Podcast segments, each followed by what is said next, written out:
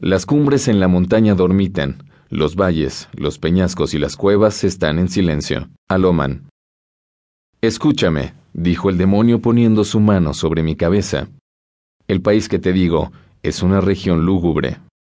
Encuéntrase en Libia, junto a las orillas del Zaire. Allí no se encuentra silencio ni descanso.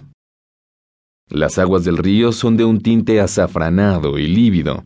No corren hacia el mar, sino que eternamente se agitan bajo la pupila roja del sol, con un movimiento convulsivo y tumultuoso. A ambas orillas de este río de fangoso cauce extiéndese, en una distancia de muchas millas, un pálido desierto de gigantescos nenúfares, uno contra otro como anhelantes en esta soledad, y dirigen hacia el cielo sus largos cuellos espectrales, fantasmales. Inclinan, a un lado y otro, sus perennes corolas. De ellos sale un rumor confuso que se parece al refugio de un torrente subterráneo, y el uno inclinándose hacia el otro suspiran, pero se halla una frontera en su imperio, y esta es una selva densa y oscura, desde luego, horrible. A semejanza de las olas en torno de las islas Hébridas, los árboles están allí en perpetua agitación, y no obstante, no sopla viento alguno en el cielo. Los enormes árboles primitivos se balancean continuamente, cediendo a otro lado, con un estrépito impresionante, y de sus altas copas, llorando gota a gota, se filtra un inacabable rocío. Extrañas flores venenosas se retuercen a sus pies en un perpetuo duerme vela, y sobre sus copos, provocando un suave eco, nubes de plomo se precipitan hacia el oeste, hasta que como una catarata se vierten detrás del muro ardiendo del oriente. Pero a pesar de ello, repito, no hay fuerte viento, y a ambas orillas del Zaire no existe el silencio ni la calma. Era de noche y caía la lluvia, y cuando caía, era lluvia, pero caída ya, dijérase sangre. Encontrábame en medio de la marisma, y cerca de los nenúfares gigantescos y caía la lluvia sobre mi cabeza, en tanto suspiraban los nenúfares.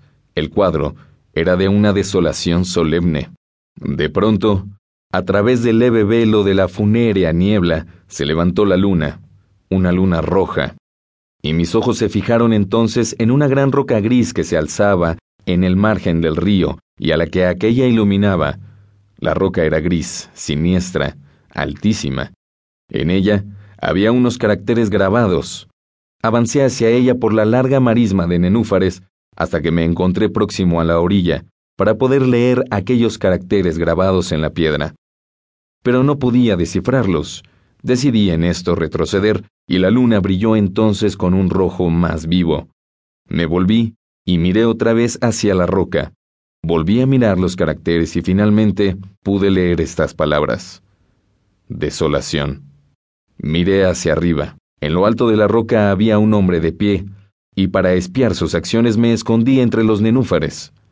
El hombre era imponente, majestático, y desde los hombros hasta los pies envolvíase en la toga de la antigua Roma. Su silueta era indistinta, pero sus rasgos eran los de la divinidad porque a pesar de las sombras de la noche y de la niebla, sus rasgos faciales fulguraban, su frente era ancha y reflexiva, y los ojos aparecieron nublados por las cavilaciones, leíanse en las arrugas de sus mejillas las imaginaciones del tedio, del cansancio y del disgusto de la humanidad a la vez que un gran deseo de soledad. Sentóse el hombre sobre la roca, apoyó en sus manos la cabeza, paseó sus miradas por la desolación que le rodeaba, Contempló los arbustos siempre inquietos y los grandes y primitivos árboles. Miró a lo alto a las nubes y a la luna roja, y yo, escondido al amparo de los nenúfares, no perdía ninguno de sus actos, pudiendo apreciar cómo temblaba el hombre en medio de la soledad. Así, avanzaba la noche, pero el hombre continuaba sentado sobre la roca. Apartó del cielo su mirada para fijarla sobre el lúgubre aire siguiendo con los ojos las aguas amarillas y las legiones pálidas de nenúfares. Parecía escuchar los suspiros de estos y el murmullo que se alzaba de las aguas. Desde mi escondite, seguí observando los actos del hombre. Vi cómo continuaba temblando en la soledad. Avanzaba más y más la noche, pero el hombre permanecía sentado sobre la roca.